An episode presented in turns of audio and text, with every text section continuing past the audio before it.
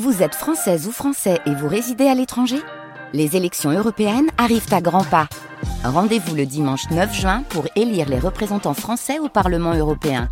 Ou le samedi 8 juin si vous résidez sur le continent américain ou dans les Caraïbes. Bon vote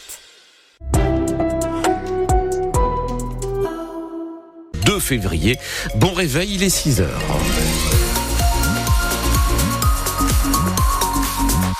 Un coup d'œil sur les conditions de circulation. On n'a rien à dire pour le moment. Le trafic est fluide. Pas de blocage dans la région, je le précise. Thomas, la météo avec vous. Bon, il fait pas moche, mais il fait pas beau non plus. Ah. C'est-à-dire qu'on a des nuages, quelques pluies légères, a priori, qui pourraient nous tomber dessus dans l'après-midi, mais c'est vraiment pas le déluge. Ce sera majoritairement nuageux pour ce qui est des températures entre 0 et 5 degrés ce matin. Nous sommes dans les normales de saison. Ce sera un petit peu au-dessus cet après-midi avec des maximales qui iront de 9 à 11 degrés. Thomas, après euh, une nouvelle journée d'action sur les autoroutes, les agriculteurs vont-ils lever les barrages? C'est la question ce matin, alors que le gouvernement hier a annoncé de nouvelles mesures censées répondre aux inquiétudes du monde rural, renforcement des contrôles sur les importations et sur les lois Egalim, soutien financier pour les éleveurs, suspension du plan de réduction des produits phytosanitaires. Très rapidement après ces annonces, la FNSEA et les jeunes agriculteurs ont appelé donc à lever les barrages tenus partout en France. Un appel tout en restant prudent. Christian Durlin, le président de la Chambre d'agriculture du Nord-Pas-de-Calais, était hier encore en fin de journée sur le barrage de l'autoroute A1.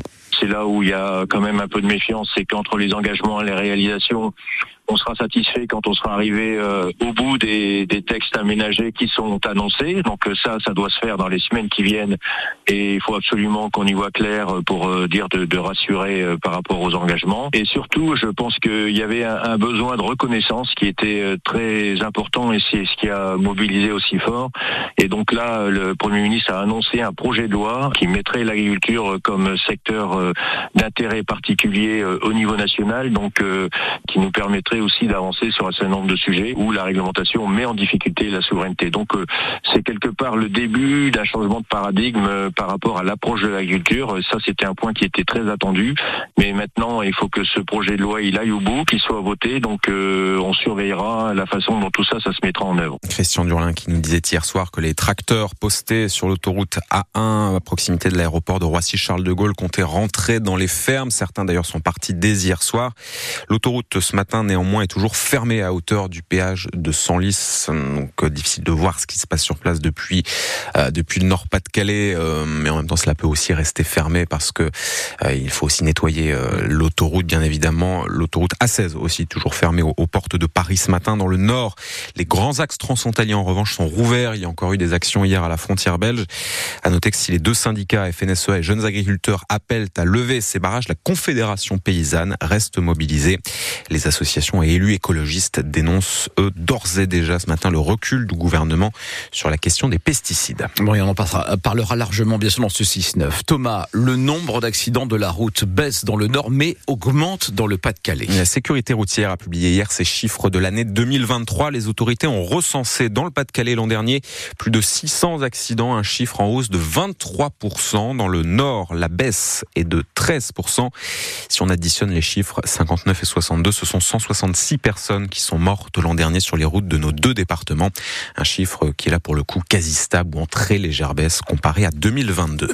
Après une journée de mobilisation hier partout en France, manifestation pour les salaires, les conditions de travail et pour la défense de l'école publique, certains enseignants continuent leurs actions aujourd'hui. Près de Calais, par exemple, des professeurs vont se rassembler devant le collège des Quatre Vents de Guine pour protester contre la mise en place à la rentrée de groupes de niveau. Mobilisation donc prévue aujourd'hui à Hénin-Beaumont. Des parents qui craignent une fermeture de classe dans l'école de leurs enfants ont prévu de se rendre sur le marché de la commune dans la matinée.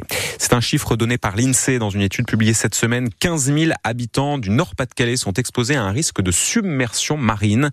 Avec le réchauffement climatique, des zones littorales sont menacées à la fois par les tempêtes et la montée des eaux.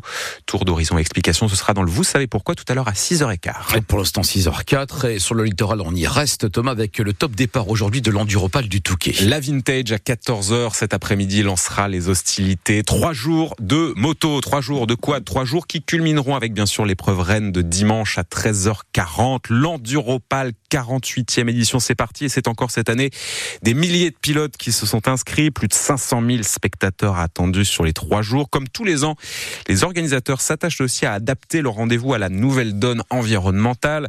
Cette année, c'est une première puisque l'unité a été créée cet été. Des gendarmes verts vont donc être déployés sur le littoral. Ils seront trois. La chef d'escadron Stéphanie Stéphie Hersan nous explique leur rôle. Elle dirige la compagnie de gendarmerie départementale des Cuirs. C'est l'affaire de chaque gendarme qui se doit donc de veiller à la préservation des sites naturels.